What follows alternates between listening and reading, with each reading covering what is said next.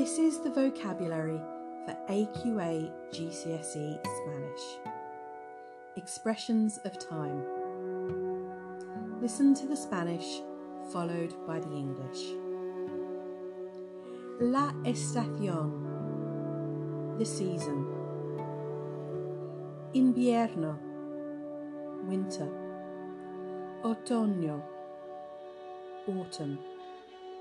Primavera. Spring. Verano. Summer. A diario. Daily. Every day. A eso de. At about. A fines de. At the end of.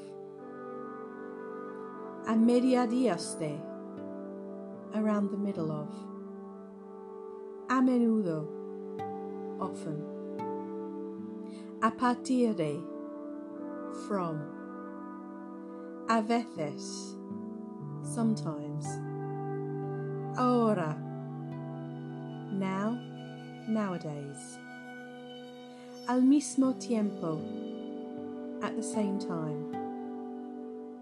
Algunas veces. Sometimes. Anoche. Last night.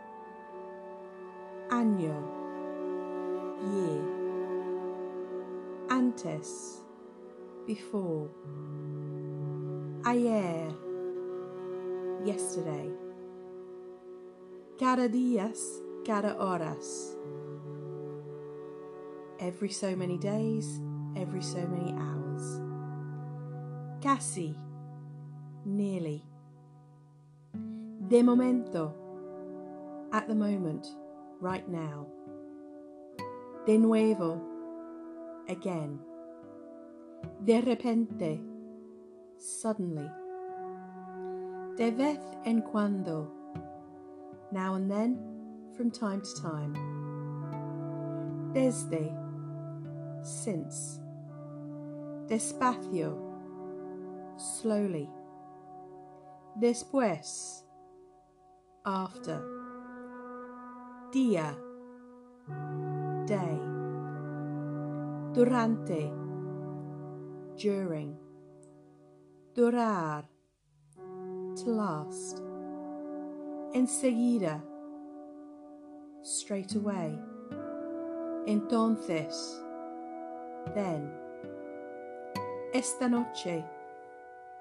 Tonight. La fecha. Date. Fin de semana. Weekend. Hoy. Today. Lento. Slow. Luego. Then. Afterwards. Mañana. Tomorrow. La mañana. Morning. Mes. Month. Mucho tiempo. A long time. Noche. Night. Otra vez. Again. El pasado. The past. Pocas veces. Seldom. A few times. Por fin. At last. Por lo general. Generally. El porvenir. The future. Al principio. At the beginning. Pronto. Soon. Próximo. Next. El mes que viene. Next month. Quince días. A fortnight. El rato. A short time. La semana. Week. Siempre.